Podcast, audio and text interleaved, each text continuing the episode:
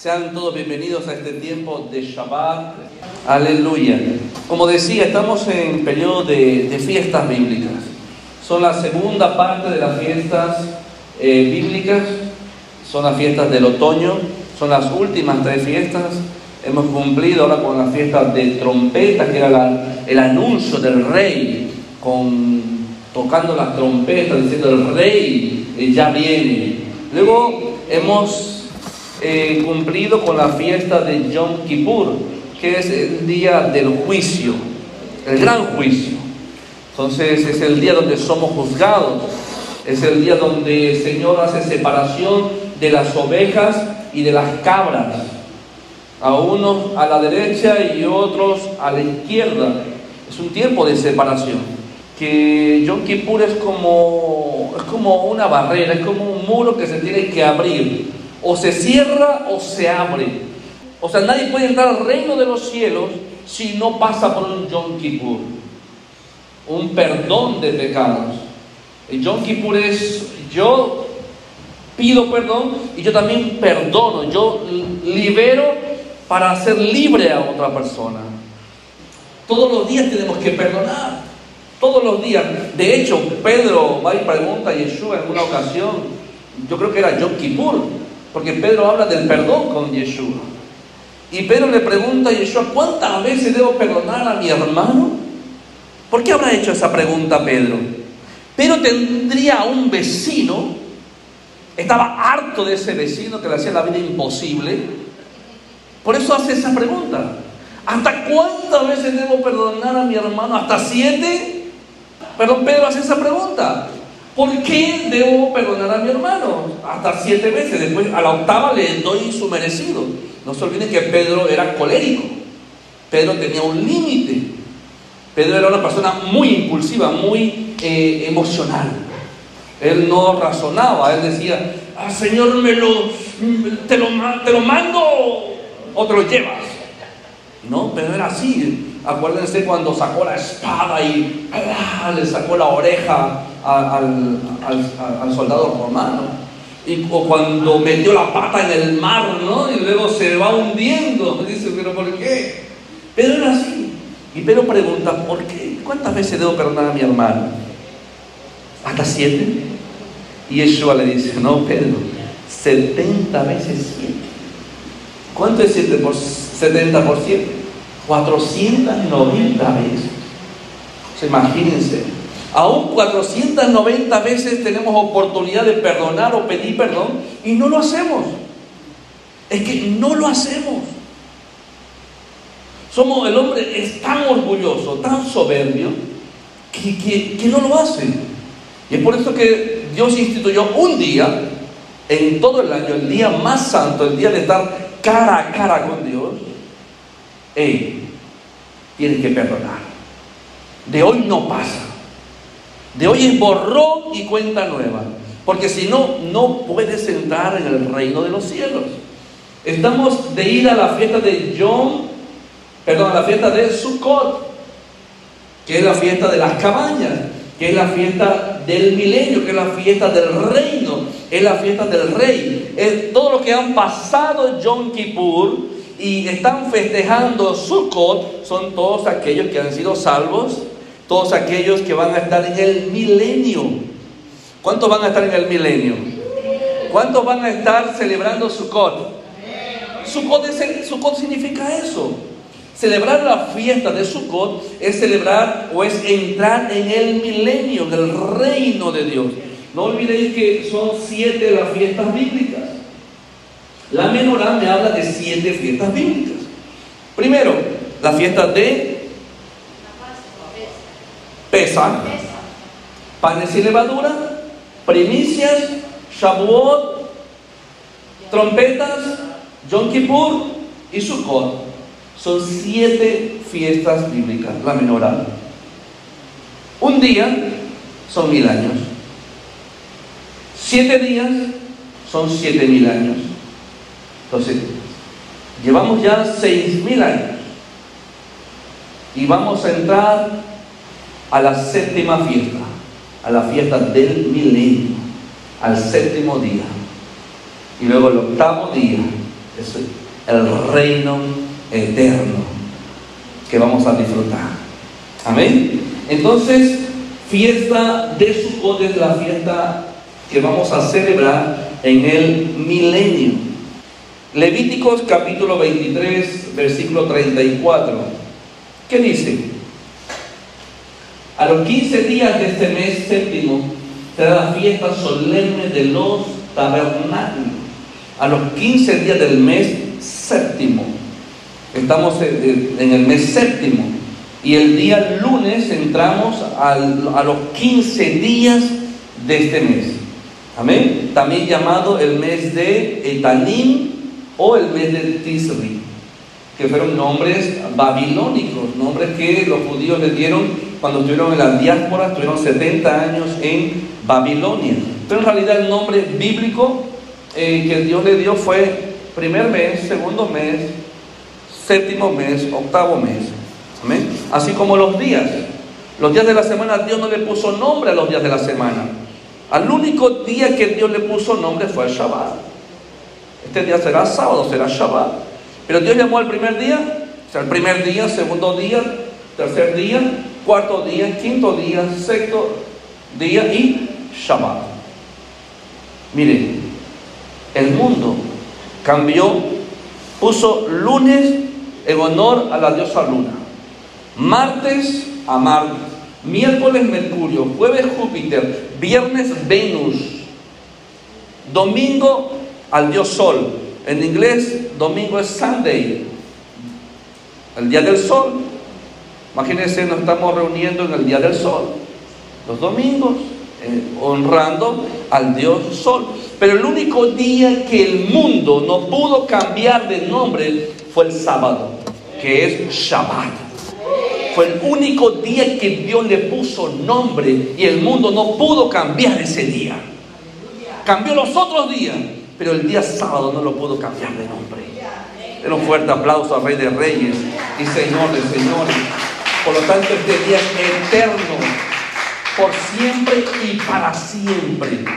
Es el séptimo día. Es entrar en el reposo. Estamos a punto de entrar en ese milenio, en ese mil años de reposo. ¿Qué dice Deuteronomio 16, versículo 13? La fiesta solemne de los tabernáculos harás por siete días. ¿Cuántos días? Siete días. Cuando hayas hecho la cosecha de tu era y de tu lagar. La fiesta de los tabernáculos tiene que ver con una cosecha, tiene que ver con la recolección del trigo, con, la, con apartar el trigo, separar el trigo y la cizaña, tiene que ver con una gran cosecha. Y también tiene que ver con el lagar. Levíticos 23, 42 al 43 dice, en tabernáculos habitaréis siete días. Todo natural de Israel habitará en tabernáculos. Levíticos 23, versos 42 y 43.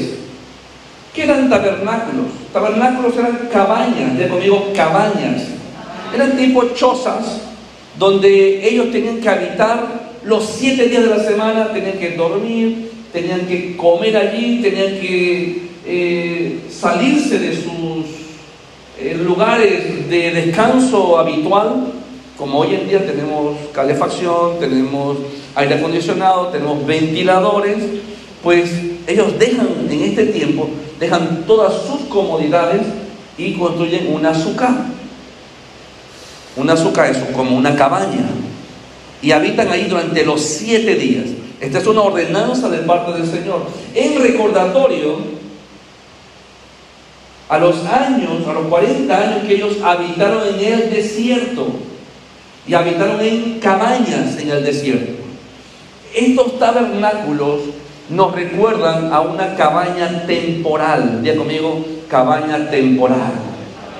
Porque nosotros estamos solamente de paso.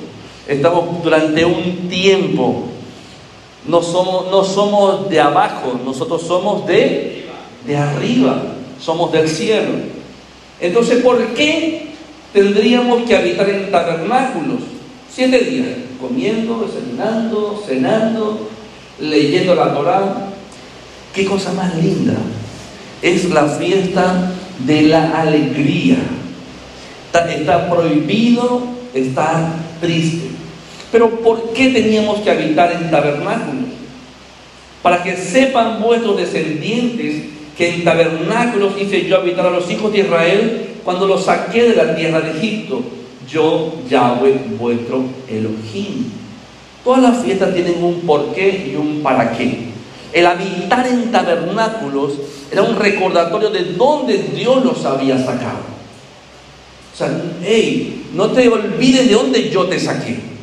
Eso era para recordar la humildad que ellos tenían que tener. Estén donde estén. Los nombres y los temas o los modismos que se dan en esta fiesta. Es conocida la fiesta o la época de nuestro gozo. También es conocida como la festividad de la recolección, la fiesta de las naciones, la fiesta de la dedicación o la festividad de las luces. Nosotros estos dos últimos años, el 2020 y 2021, no hemos podido subir por causa de la pandemia. Pero podemos seguir pensando que el próximo año subiremos a Jerusalén a celebrar la fiesta de los tabernáculos. Amén. ¿Cuántos dicen amén? ¿Cuántos lo creen? Yo lo creo. Porque ese fue el proyecto de parte del Señor. Aleluya. A Sukkot se le llama la época de nuestro gozo.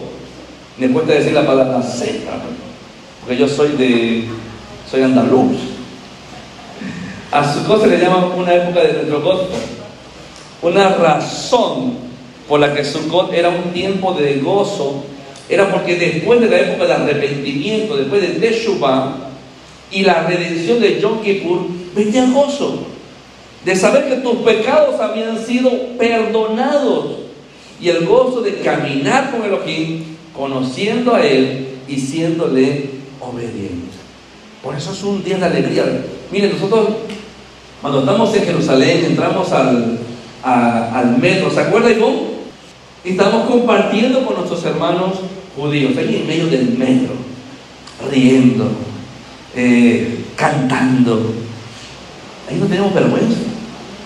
Mi hija me dice, papá, me gustaría vivir en Israel, porque aquí todo el mundo lee la Biblia. Y yo decía, wow, pues hija, un día viviremos en Israel. Y será tan normal leer la palabra, porque todo el mundo lee la Biblia. Tú vas en el metro, ves a alguien leyendo. ¿Qué está leyendo? La Torah. ¿A dónde vamos a pasar? Al muro. ¿Qué vamos a hacer muro? Vamos a orar. Y eso es. Y usted ve a las mujeres con los carritos impresionantes. A veces digo, las hermanas con hijos a veces no quieren venir de aquí para acá y en todavía porque tienen un bebé. Allá con cinco hijos, ¿no te acuerdas, Michael? Que tenemos que ayudar a, las mujeres a, a, bajar los carritos por las escaleras, ahí por, la, por, por las gradas de piedra. Impresionante. Cuando alguien está, quieren pasar un buen rato, se van al muro a orar. Están todos orando en el muro. Es impresionante. Y es un gozo único. Así que es llamada la fiesta del gozo, porque nosotros estamos eh, contentos de que Dios nos ha perdonado todos nuestros pecados. ¿Por qué decíamos que es una morada temporal? Históricamente Sukkot conmemora los días en el desierto de Sinaí después de haber salido de Egipto. Según todas las leyes naturales, los israelitas debían de haber muerto, pero en su lugar fueron protegidos divinamente por Elohim. Proféticamente Sukkot es la festividad que se enseña sobre el reino mesiánico y el gozo de ese reino. El gozo de Sukkot era tan grande que era conocida como la fiesta y en círculos no judíos Sukkot es conocida por la fiesta de los tabernáculos la palabra tabernáculo se refiere a un lugar de morada temporal, que es el propósito de la sukkah. Cuando usted construye la sukkah, usted está diciendo, yo estoy construyendo una morada temporal, porque yo estoy de paso aquí, porque después me voy al reino que es eterno. Amén. Entonces, netamente todo es profético. Todo es anunciar lo que incluso el apóstol Pablo habló a los corintios, que ahora vamos a seguir estudiando. La observancia de Sukkot, descrita en Levítico 23, versos 40 y 41, también se puede ver en Nehemías capítulo 8. En Nehemías capítulo 8, ¿qué es lo que hace? ¿Qué es lo que hace eh, Nehemías después que restaura el muro, restaura eh, el templo? Lo primero que ellos hacen es leer la Torah. ¿Se acuerdan cuando Esdras está desde, desde el alma, desde el amanecer hasta, hasta el mediodía leyendo la Torah y la gente lloraba? Nadie se quería ir, todo el mundo estaba escuchando la Torah. Y no se olviden que ellos vienen de una, de una diáspora, ellos vienen del exilio y no habían celebrado las fiestas del Eterno. Y en Nehemías capítulo 8, ellos restauran la fiesta de tabernáculos.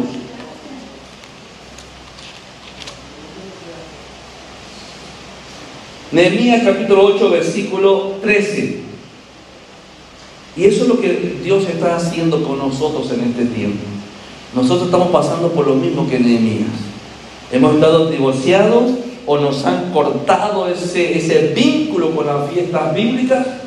Y, cuando estamos leyendo la Torah, estamos leyendo la palabra, nos damos cuenta que es una fiesta que se va a seguir celebrando en el milenio y nunca la hemos celebrado.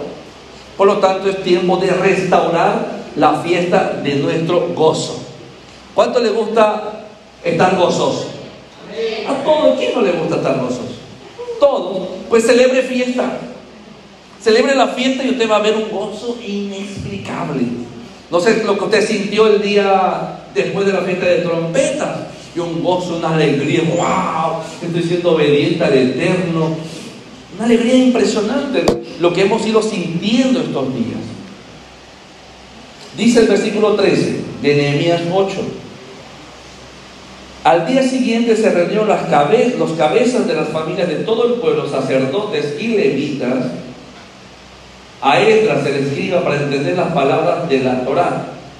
Y allá escrito en la Torá que Yahweh había mandado por manos de Moshe que habitase los hijos de Israel en tiendas, en tabernáculos, en las fiestas solemnes del mes séptimo. Ahí encontraron eso. Leyendo la, Torah, leyendo la se dan cuenta de que no habían celebrado la fiesta de los tabernáculos. Ahora que ya tienen el conocimiento, tienen que ponerlo en práctica. Ahora, ahora que usted ya tiene el conocimiento, usted tiene que ponerlo en práctica. Amén.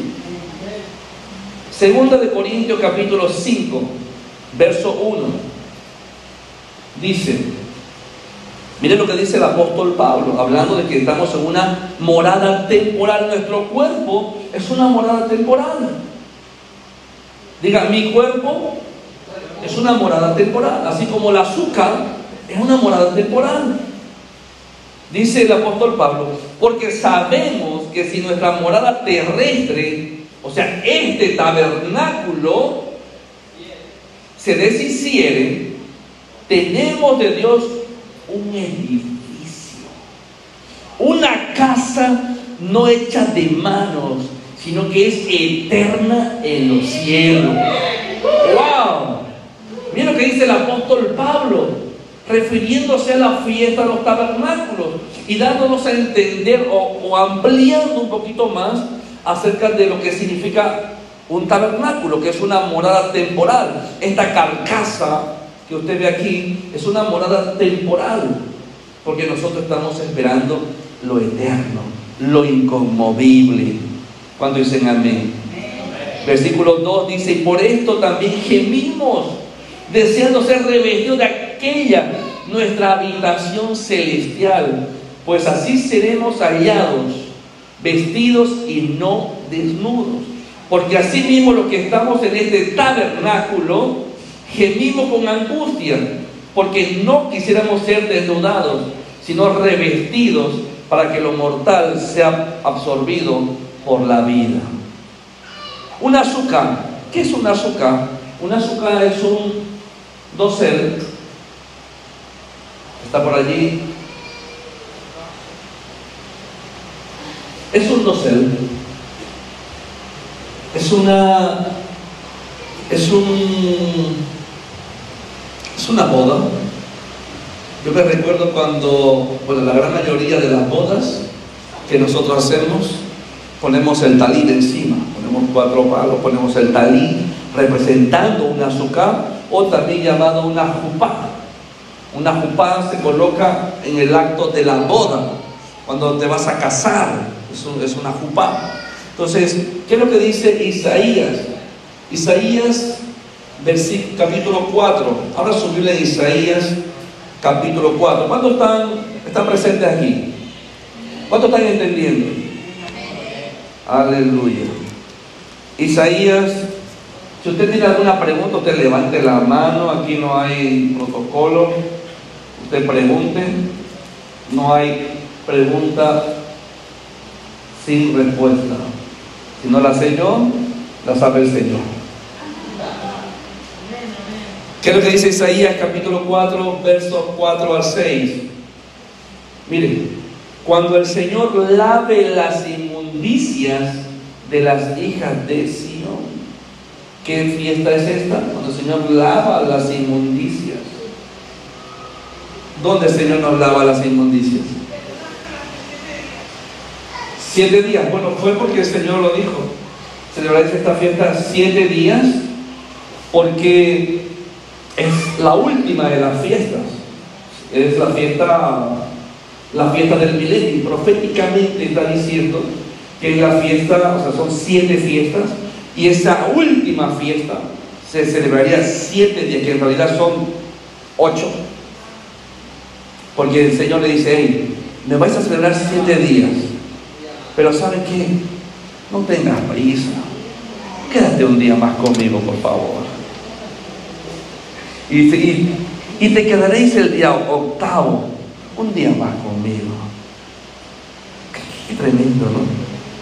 Porque vamos a entrar ahí en la, en la cupá, en el dosel, pero quédate un día más conmigo. Qué dulce. Y esa fiesta se llama Shemini Atzeret. Es la fiesta, es el octavo día. No es, no está dentro del tabernáculo, pero es el día siguiente al tabernáculo. Se llama Shemini Atzeret, que es el último y gran día de la fiesta que le llaman también la fiesta de, o la palabra Osana, Osana Rabá, que en castellano significa el día de la gran salvación. Osana significa salvación, el día de la gran salvación, que ahora vamos a seguir estudiando. Pero en realidad siete significa completo. Son siete días, completo, ya completé todo. Ahora entraréis, en el milenio. Ya, has completado son siete días, has completado un ciclo. Ahora entra en el gozo de tu Señor. Amén. Así como siete son los días de la semana. Y siete significa perfección, significa lo perfecto. Ya está. Después de eso no hay nada más. Amén. ¿Qué es lo que dice entonces Isaías 4:4? 4? cuando el Señor lave las inmundicias de las hijas de Sion, ¿con qué lava el Señor las inmundicias? Con la sangre. ¿Dónde se, dónde se celebra la sangre? ¿En qué fiesta? Yom Kippur, donde se mata eh, el cordero, el, macho cabrío, se mata un cordero, o un carnero, perdón. Yom Kippur. Cuando el Señor lave las inmundicias de las hijas de Sion y limpie la sangre de Jerusalén, de en medio de ella con espíritu de juicio. Está hablando de John Kippur. Porque cuando se hace juicio es en Yom Kippur, es en el día del perdón. El Padre juzga. Y con espíritu de devastación. Mire el versículo 5. Y que hará Yahweh sobre toda la morada del monte de Sión Aquí está hablando de fiestas de tabernáculos.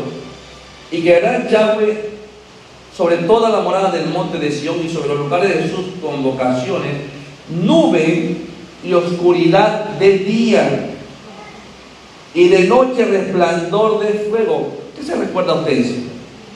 ¿No se recuerda eso al tabernáculo? Al arca, cuando movía el arca de noche, ¿qué pasaba en el desierto? Que había de noche una columna de, de fuego y de día había una nube.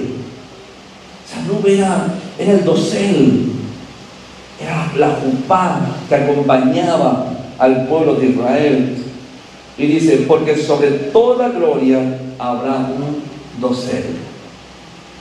Hay un dosel que el Señor pone, porque es la boda, porque es la culminación de la boda.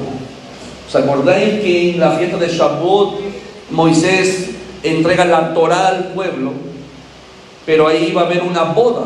En realidad Shavuot era una boda. Pero no ocurrió la boda por causa de que el pueblo le salió rara. Dios le dice, si queréis casaros conmigo, y el pueblo dice, sí, queremos casarnos contigo. Vale, pues si, si queréis casaros conmigo, seréis un pueblo especial, un reino de reyes y sacerdotes, pueblo adquirido, lo más especial de toda la tierra. Dijeron, sí. Entonces Moisés sube al monte y cuando baja, el pueblo ya estaba adulterado. Entonces ocurrió la mitad de la boda. Pero la otra mitad de la boda va a ocurrir cuando nos casemos ahora en fiesta de tabernáculo. Por eso es un dosel que se pone ahí. Dice, es el mandato para regocijarnos en este tiempo. Es un tiempo de regocijo. Es una boda, yo conmigo una boda. Levíticos 23, 34 a 38. Vamos a leer mucha Biblia. Dice así, y habló Yahweh a Moshe diciendo, habla a los hijos de Israel y diles, a los 15 días de este mes séptimo será la fiesta solemne de los tabernáculos a Yahweh por siete días. El primer día habrá santa convocación, ningún trabajo de siervo haréis. Siempre en las fiestas bíblicas, el primer día o el último día era Shabbat. Se le llama un Shabbat alto, que quiere decir que aunque ese día no caiga en viernes o sábado, y si cae el lunes, martes o miércoles o jueves o domingo, ese día es Shabbat. Por ejemplo, la fiesta de los tabernáculos empieza el lunes por la tarde. Entonces el lunes por la tarde y el día mar, al día martes, que es el primer día, es un Shabbat. Eso es lo que el Señor está diciendo. El primer día habrá santa convocación, ningún trabajo de siervo haréis. Siete días ofreceréis ofrenda encendida a Yahweh. Siete días, y aquí está. Y el octavo día, aquí por eso dice Señor, son siete días la fiesta tabernáculo, pero el octavo día también os quedaréis conmigo. Habrá una santa convocación. Y me ofreceréis una ofrenda. Es fiesta. Ningún trabajo de siervo haréis. Qué tremendo lo que decíamos hace un momentito. son siete días. Yo sé que venís de lejos a celebrar la fiesta de los tabernáculos. Venís de, todo, de todas partes del mundo. Y es cierto. Yo por eso ya que antes hacíamos siete días. Pero desde que entendí esta revelación digo, no, no, voy a echar un día más. Pagamos 150 euros o lo que sea, pero nos quedamos un día más. Yo tuve un privilegio, estaba José conmigo, cuando estábamos en el muro. Tremendo. Nos quedamos un día más. Y estábamos en el muro, no había casi nadie orando en el muro, estábamos felices haciendo nuestra oración. Y de repente ya estaba empezando esta fiesta, Shemini Atzeret, que empalma con la fiesta de la lectura de la Torah, que es Simchat Torah. Estábamos ahí orando y de repente, así de repente, empieza a venir, pero en tres minutos, literal, tres minutos, todo el muro estaba lleno de gente. No se vinieron de todos lados, yo no sé cómo es la coordinación que tuvieron, pero de todos los puntos, las puertas de, del muro vinieron y llenaron todo el muro. Porque ese día entró el sumo sacerdote y, y lo tuvimos ahí en primera plana al sumo sacerdote. Así cuando venga nuestro sumo sacerdote, Yeshua HaMashiach, de los cuatro puntos de la tierra, en un abrir y cerrar de ojos, Él va a reunir a todos sus hijos. Así, en un blimbras. Estamos allí y vimos todo ese escenario tan magnífico, justamente por quedarnos un día más. Versículo 37 dice, estas son las fiestas solemnes de Yahweh, a las que convocaréis santas reuniones para ofrecer ofrenda encendida a Yahweh. Todas las fiestas tienen que ver con ofrendas. Ya conmigo, todas las fiestas tienen que ver con ofrendas. ¿Por qué? Porque es una forma de, de agradecer a Dios todo lo que Él nos había dado. Y era una, y era una forma de decir, Señor, todo lo que tú me has dado te pertenece a ti. ¿Os acordáis que, que estábamos avanzando en, en Shemitah? Que por cierto, hemos hecho un paréntesis por la fiesta. Terminamos la fiesta y seguiremos hablando de Shemitah, que tenemos todo el año. Pero valía la, pena hacer este paréntesis, porque vamos a celebrar Sukkot. Y no podemos celebrar una fiesta sin conocer y entender bien esa fiesta. Entonces dice aquí, estas son las fiestas solemnes de Yahweh las que convocaréis santas reuniones para ofrecer ofrenda encendida a Yahweh, holocausto y ofrenda, sacrificio y libaciones. Cada cosa en su tiempo. Quédese con la palabra libaciones. Quizá usted la, ha leído alguna vez en la Biblia, pero no sabe qué es libaciones. ¿Alguien sabe lo que es libaciones? Yo hasta esta mañana no sabía lo que era libación. Sabía lo que se hace en tabernáculos, pero me llamó la atención esta palabra, la palabra libaciones, y ahí entendí todo. Y ahí ya entendí todo. Porque todos estos años hemos ido celebrando la fiesta y hemos hecho algunas cosas que ni la entendíamos, pero las obedecíamos. Y cuando ya hemos entendido qué significa la palabra libación, wow, ahora sí, todo tiene más sentido.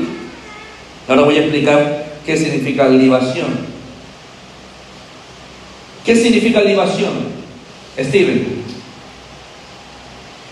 La libación consiste en derramar parte del líquido, agua y vino sobre, un, sobre el altar o en el suelo mientras se pronunciaba una oración. Entonces, cuando cuando el Señor dice que se debían de, de, ofrecer libaciones, se estaba refiriendo a derramar agua y vino en el altar. En el altar, en el altar cuatro, cuatro esquinas y en cada esquina el sacerdote, está de, un sacerdote derrama agua y otro derrama vino. A eso se le llama libación. También usted puede derramar eh, aceite nosotros hemos hecho acto profético derramando aceite. Y ahora por eso es que digo, Sandra, antes derramamos aceite, derramamos vino, derramamos agua en los cuatro puntos de la llagota, nos a Moncada, derramamos. No entendíamos. Nosotros lo hacemos por aceite. Pero es que el Señor lo, está, lo, lo pone en su palabra. Que en la fiesta del tabernáculo había que ofrecer libación era una mezcla de, de vino y agua. ¿Os acordáis qué fue lo que salió de Yeshua cuando estaba en el madero? Una libación. Él ofreció agua y sangre. Fue una ofrenda, una libación en el suelo, en la tierra. Mientras ocurrían las libaciones en tiempo de Yeshua, se cantaba el siguiente himno. Escúchenme, cuando Yeshua se aparece en la fiesta de los tabernáculos, se está haciendo una libación. Y cuando se está haciendo esa libación, se acostumbraba a cantar un cántico, el cántico de Isaías 12.1, cántico de acción de gracias. También se cantaba el salmo, que no lo, no lo aquí, también se cantaba el Salmo 118 y también el cántico de Moisés, el que hemos cantado al principio. Pero en el último y gran día, el cántico de acción de gracias decía, en aquel día dirás, ah, ya cuando decimos en aquel día, se está refiriendo al último día, se está refiriendo a la fiesta de los tabernáculos.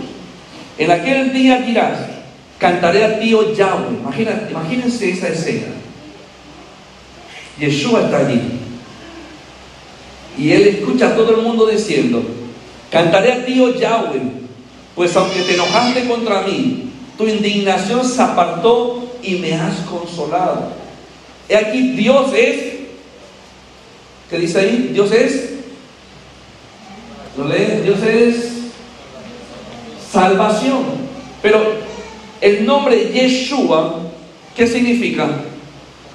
Salvación. Entonces cambia allí. Y aquí Dios es Yeshua. Me aseguraré y no temeré, porque mi fortaleza y mi canción es Yahweh.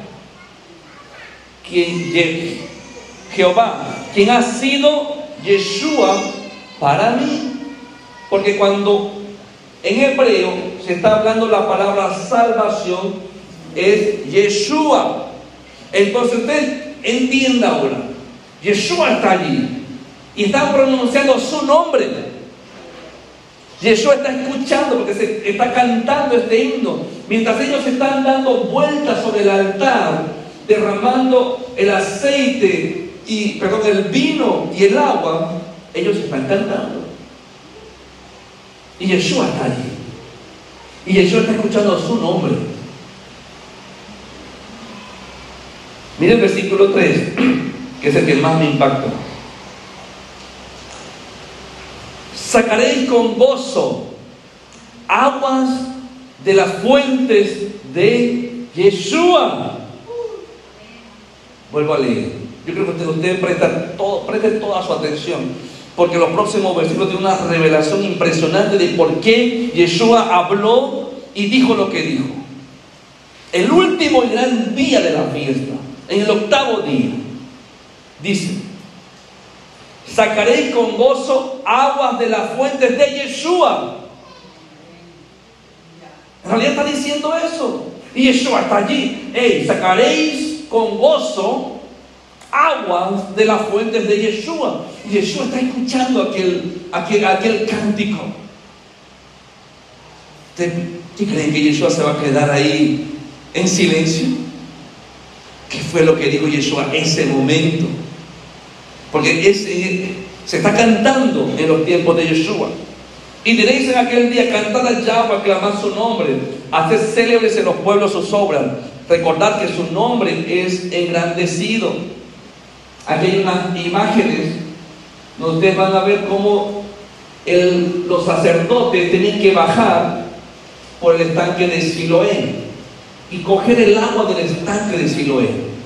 De ahí cogían el agua, bebían el agua y luego el resto del agua la tenían que derramar sobre el altar.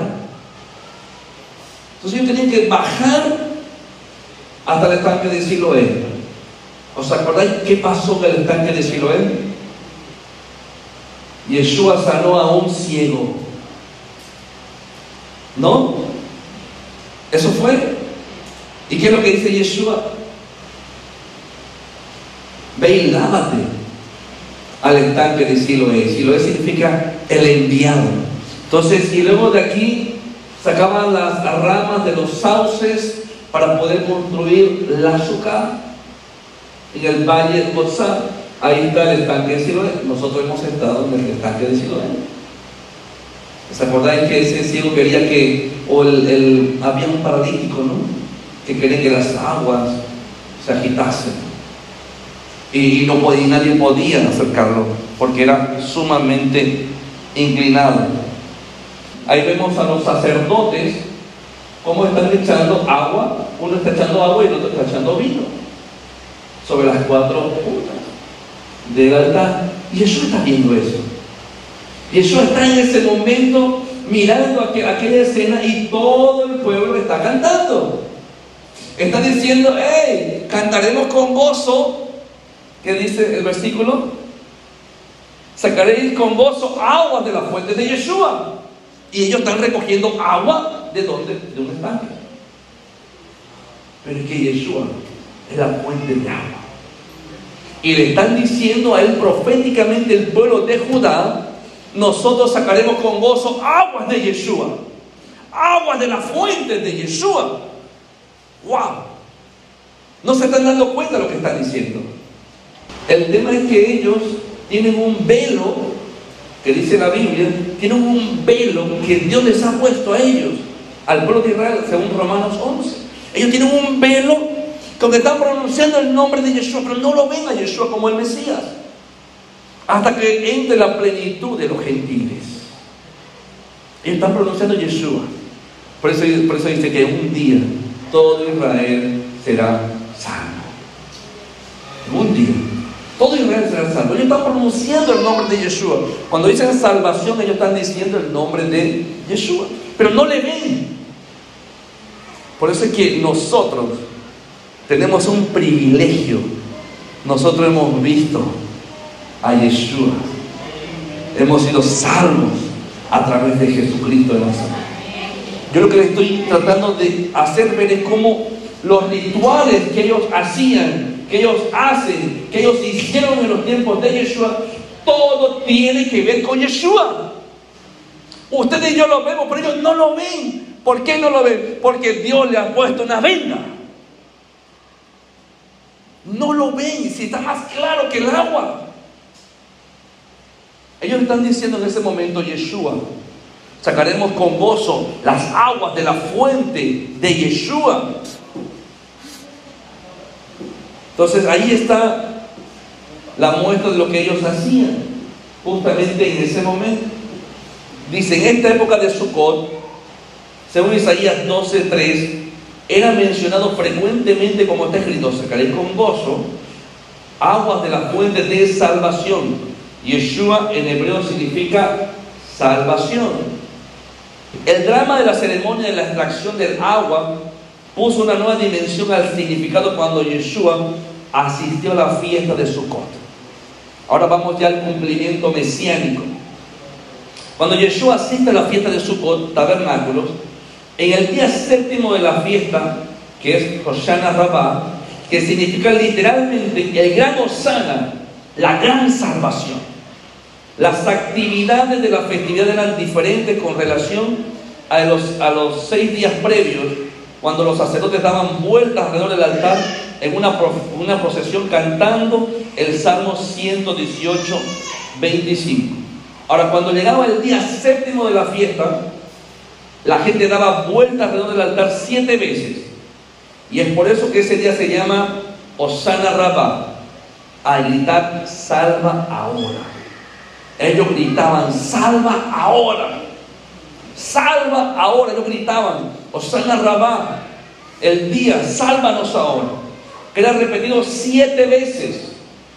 La afirmación de Yeshua en Juan 7, 37 y 38 se dice en Osana Rabba. Ahora vamos a leer ese versículo. Pensemos una vez más en este momento. Una vez más. Piensen. La gente está aclamando diciendo Isaías 12:3. Sacaré con gozo aguas de las fuentes de Yeshua. Salvación. Ellos están diciendo eso. Juan capítulo 7, versículo 37 y 39 dice, en el último y gran día, Osana Rabá, en el último y gran día de la fiesta, Yeshua se pone en pie. Él escucha eso. El último día se está diciendo ese cántico. Se está diciendo Isaías 12:3. Con gozo sacaremos las aguas de la fuente de Yeshua. Y él se pone en pie. Él alzó la voz. ¿Qué es alzar la voz? Él gritó para que todo el mundo le escuchara. Él, él gritó. Alzar la voz es gritar para que todo el ahí no, teníamos micrófono, no teníamos inalámbrico, tenían que gritar. Dice que él se puso en pie, alzó la voz, diciendo, si alguno tiene sed, venga a mí, porque Claro, le están diciendo a él, Yeshua es la fuente del agua. Con gozo sacaréis agua de la fuente de Yeshua. Yeshua es una fuente de agua, de agua viva. Y le están clamando a él. Y él en el último gran día de la fiesta, él dice, hey, si alguien tiene sed, venga a mí y beba de mí y no tendrá sed jamás. Él responde a lo que ellos están pidiendo. Ellos están diciendo, hey, con gozo sacaremos agua de la fuente de Yeshua. Y dicen, vengan a mí, vengan a mí, yo les daré agua y no tendrán sed jamás.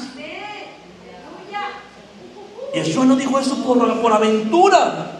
Yeshua dijo eso en el gran, y, gran, y el último día de la fiesta, entendiendo muy bien lo que ellos estaban diciendo. Ahora todo cobra sentido. todo cobra sentido. Y él dice, el que cree en mí, como dice la escritura, de su interior correrán ríos de agua. Ríos de agua viva. Por lo tanto, Señor dice, ya no tendréis que bajar al estanque de Siloé a coger agua retenida, porque de ti va a haber fuentes de agua viva, ríos de agua viva agua viva, no agua muerta, de un pozo. Hemos estado estancados muchos años porque hemos bebido agua de pozo. Sin embargo, Yeshua tiene ríos de agua viva. Esto me recuerda a la mujer samaritana. Aquella conversación que Yeshua tiene con aquella mujer. Si bebieres de esta agua, no tendrás sed jamás. Juan capítulo 4, verso 13 y 14 dice,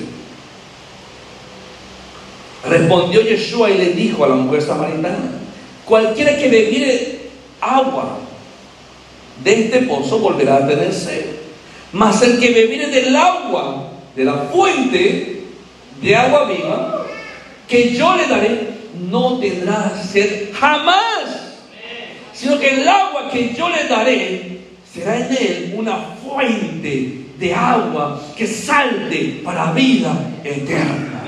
Dale un fuerte aplauso al Rey de Reyes, Yeshua, Mashiach. Él es la fuente de agua viva. Ahora mismo, cuando estemos entrando en el tabernáculo, los judíos volverán a decir, ¡Ey, con gozo recogeremos aguas de la fuente de Yeshua! Y él volverá a repetir, el que tenga sed, venga y beba de mí, y no tendrá sed jamás. Y si cree en mí, de su interior correrán ríos de agua viva. Y seremos, el Señor dice que nosotros nos vamos a convertir en una fuente de agua. Por eso es que tú recibes y tienes que dar a otros. El río es así. El río recibe y da. Recibe y da. ¿Sabe por qué el mar muerto está muerto? Porque solo recibe y no da. Recibe agua del Jordán y agua del Galilea, pero no da. Así toda persona que recibe, que recibe, que recibe y no da, muere. Por eso Yeshua dice, si creéis en mí, seréis una fuente de agua para vida eterna. Eso nos recuerda esta fiesta que vamos a pasar ahora. Que Yeshua es la fuente de agua, de agua viva. Que dice Zacarías capítulo 14, versos 7 y 8. Será un día el cual es conocido de Yahweh, que no será ni día ni noche, pero sucederá que al caer la tarde habrá luz. Ocurrirá también aquel día que saldrán de Jerusalén aguas vivas. De conmigo, aguas vivas. La mitad de ellas hacia el mar oriental y la otra mitad hacia el mar occidental en verano y en invierno. El agua es muy importante en la fiesta de Sukkot. Cuando usted está derramando, cuando los sacerdotes derraman el agua y el vino, ellos están pidiendo lluvia. que venga lluvia para la tierra. Y la lluvia es señal de bendición que ha caído hoy día. Lluvia. Es una señal de la bendición que viene en tabernáculos. De la bendición para este nuevo año. Yo no sé usted, pero cuando termine este año, usted va a terminar este año 5782 más contento que el año pasado, más próspero que el año pasado. Usted va a ganar más vidas que el año pasado. Todo se va a multiplicar. Esta lluvia está hablando de que la tierra, bueno, Miguel, Miguel conoce, él sabe que la tierra necesita agua en verano. ¿Sí o no? Verano es donde más agua necesita la tierra. Pero está diciendo aquí Zacarías que vendrán aguas vivas que saldrán de Jerusalén en verano y en invierno. No te faltará agua en tiempo de sequía. Esta lluvia está anunciando eso. No nos faltará agua en tiempo de sequía. Quizás este año Shemitah será catastrófico para España, pero a nosotros no nos faltará agua en tiempo de sequía. Tendremos agua en verano y en invierno, en el nombre de Yeshua HaMashiach. Eso es fiesta de Sukkot. A recibir el, el, ¿cómo se dice en hebreo? No sé si es Majim. Majim es la lluvia para ser benditos. Apocalipsis 22, versículo 1, dice, después me mostró un río limpio de agua de vida ¿Quién es el agua de vida? Yeshua. Resplandeciente como el cristal, que salía del trono de Elohim y del Cordero, en medio de la calle de la ciudad, a uno y a otro lado del río, estaba el árbol de la vida que produce doce frutos, dando cada mes su fruto. Y las hojas del árbol eran para la sanidad de las naciones. Y no habrá más maldición, y el trono de Dios y del Cordero estará en ella, y sus siervos le servirán y verán su rostro y su nombre estará en sus frentes. No habrá allí más noche y no tienen necesidad de luz de lámpara ni de luz del sol, porque Elohim, el Señor mismo, los iluminará y reinarán por los siglos de los siglos. Aleluya, yo creo en esta palabra. Yo creo en el reino eterno que viene del cielo. Aleluya. Este es tiempo de de meditar en esta palabra. Yeshua es la fuente de agua viva. No tenemos que tener sed. Él nos está diciendo, yo voy a calmar tu sed, pero tú te vas a convertir en una fuente de agua. O sea, lo que yo tengo, yo te lo doy. ¿Saben por qué nosotros nos, agotamos? Porque nos quedamos con el agua. Yo entendí algo desde muy pequeño yo no podía quedarme con lo que recibía. ¿Sabes qué hacía yo en el colegio? Lo que, todo lo que recibía iba y se lo contaba a mis padres. Papá, mira, avancé esto en historia. Y le contaba toda la historia de Bolivia, las guerras que pasó Bolivia. Me las sé todas porque yo las enseñaba. Las aprendía y las enseñaba. Y luego ya no tenía que estudiarlas. Porque las recibía y las enseñaba. Cuando fui a la universidad, me acuerdo que hice contabilidad. Terminé contabilidad y dije, papá, quiero hacer contabilidad de todo lo que tenemos en casa. Y le hice la contabilidad de todo, hasta del perro y del gato. ¿Por qué? Porque tenemos que ser como un río. Nosotros recibimos y tenemos que dar. Amén. Eso va a dar vida. Los peces solamente están en los ríos hay peces, hay vida, donde hay agua viva. Yeshua es el agua viva, es la fuente de agua. No busquemos en otros lados. Mire, Yeshua está en esta fiesta. Él asistió a la fiesta de los tabernáculos. Se puso en pie y gritó: El que tenga sed, venga y beba de mí. Yo soy aquello que ustedes están cantando. Ustedes me están pidiendo, están diciendo la fuente de agua de Yeshua. Aquí estoy. aquí estoy. Ellos gritaban y Yeshua también gritó, aquí estoy. Y mire cómo termina el versículo. ¿Alguien puede leer el verso 40? Juan 7, versículo 40. Juan capítulo 7, versículo 40.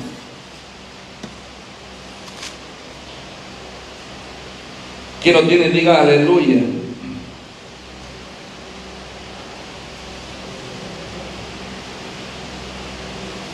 Juan capítulo 7, versículo 40, ellos dicen, cuando lo escuchan hablar a Yeshua, que él dice que era el agua, el agua viva, ellos responden, entonces algunos de la multitud oyendo, oyendo estas palabras, Yeshua dice, yo soy la fuente, yo soy el agua viva. Cuando ellos escuchan esas palabras, ellos dicen, verdaderamente, este es el profeta. Y otros dicen, este es el Cristo. Porque solamente el Cristo puede decir estas palabras. Y Yeshua las dijo en una fiesta, en la fiesta de tabernáculos. Amén. Entonces, vamos a celebrar esta fiesta. Vamos a entrar en esta fiesta. Amén.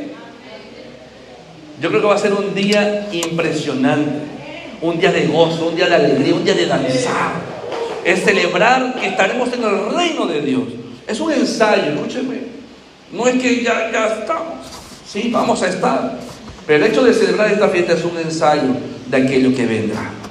Amén. Yo quiero que nos pongamos de pie y podamos orar para que esta palabra pueda entrar hasta lo más profundo.